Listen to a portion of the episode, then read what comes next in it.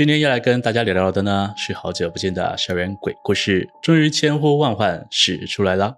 这次要分享的是一个被知名游戏返校作为背景故事，一个藏着血泪历史的学校。在调查这里的鬼故事时，也找到了一些当年事件的蛛丝马迹。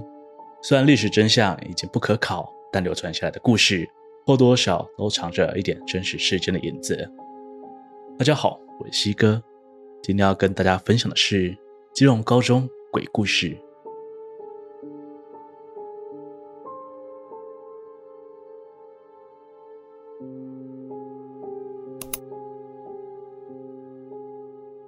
国立基隆高级中学位于基隆暖暖区，因其环境优美，所以被昵称为“翠冈”。但是在美名的背后，潜藏着许多流传许久的校园鬼故事。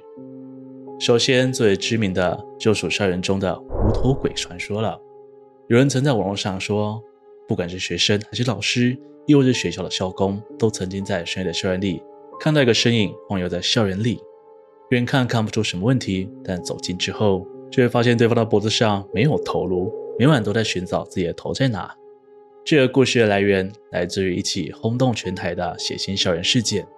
一九六九年，一名经常翘课、操行成绩低劣的学生，总是被师长们视为眼中钉。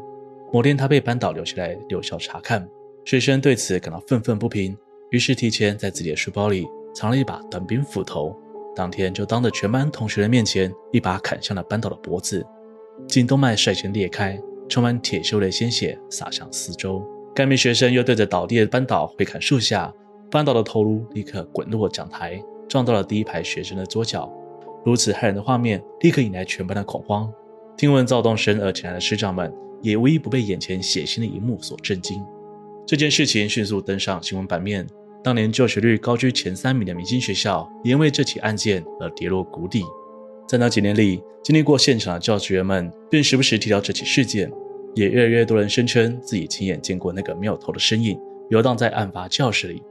如今若想找到事件新闻，进入高中的图书馆里仍然留有一些过往的简报资料，当中就有提到这件事情。在校园无头鬼的传说后，资料提到的就是基隆高中后山的翠湖了。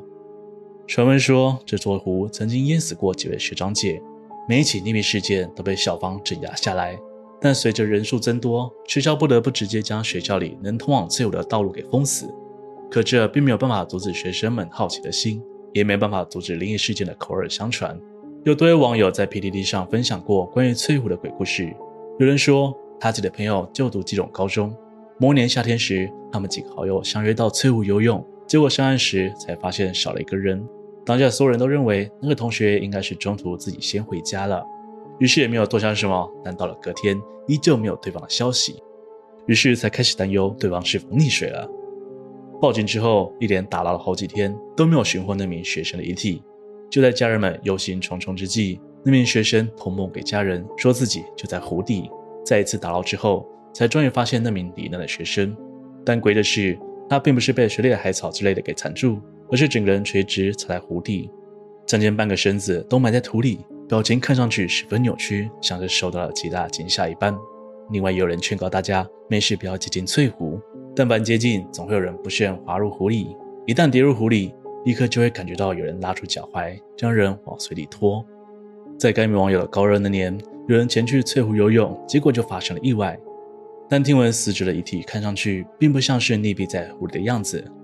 通常在溺水的当下，人都会本能性的向上游，双手呈现往上挥舞的姿势，不然至少也是经过挣扎后，身体呈现大字形的样子。但这次遗体的动作只是双手抱头，整个人蜷缩在一起的样子，令人百思不得其解。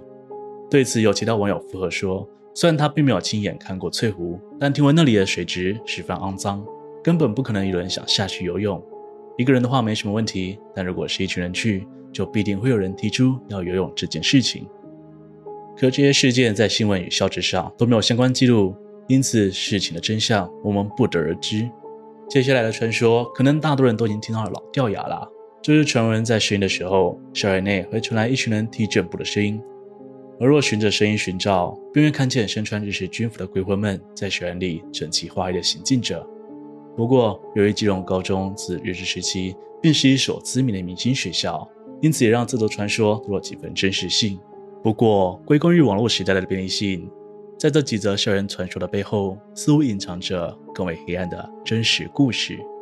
一九四二年二月，一位名叫吕燕青的毕业生带着签名簿来到学校，准备给即将离别的同学们签名留念。在上头留下签名的全都是台湾学生，有些人在签名簿里写下“血浓于水”“热血唤起热血”这一类的发言。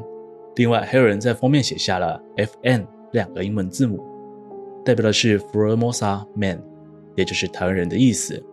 这件事情被班上日本学生知晓，在那个日本皇民化政策的年代。这样的事情在日本人眼里就是一个赤裸裸的反日情节。当时日本已经偷袭珍珠港，正式与美国开战，绝对不允许台湾等殖民地发生内乱。这群台湾学生后来被指认为有秘密结社或者日本统治的意图，分别遭到日本学生的围殴，并呈报给了日军的秘密警察。多名学生因此被传唤，最终包括吕彦青在内的五名学生被拘留数日后，被强制转学到日本本土。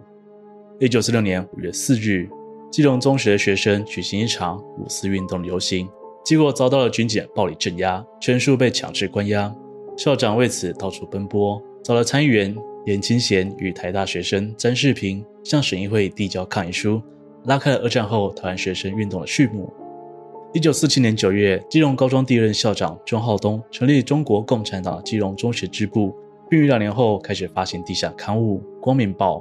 进而成立共产思想与书籍读书会。以此发展共产势力，在白色恐怖的背景下，偷偷发行宣传那些不被政府所允许的思想与读物。但在隔年的八月，国防部保密局破获基隆据点，经过将近两年的搜捕，前后逮捕了钟浩东与蓝明谷以及外省籍师生共七名干部，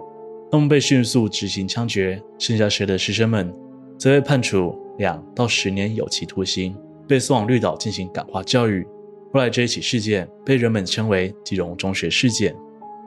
从黄明化运动到后面的白色恐怖，这些知识分子的言论与思想受到各种打压，他们不甘愿成为他人的奴隶，因此想尽办法将消息与理念传播出去。若按前面几则校园鬼故事结合起来，就会发现，在基隆高中里踢正步的军人，在各个时代里都有出现过。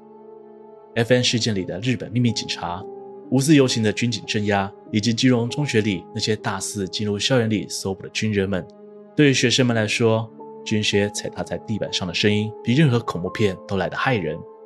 而关于翠湖的传说，如果对比地图，在校门口被军警们层层包围的情况下，翠湖或许就是他们唯一能逃出生天的路线。因此，当军靴声响起，他们只能纷纷逃往翠湖，以寻找一线生机。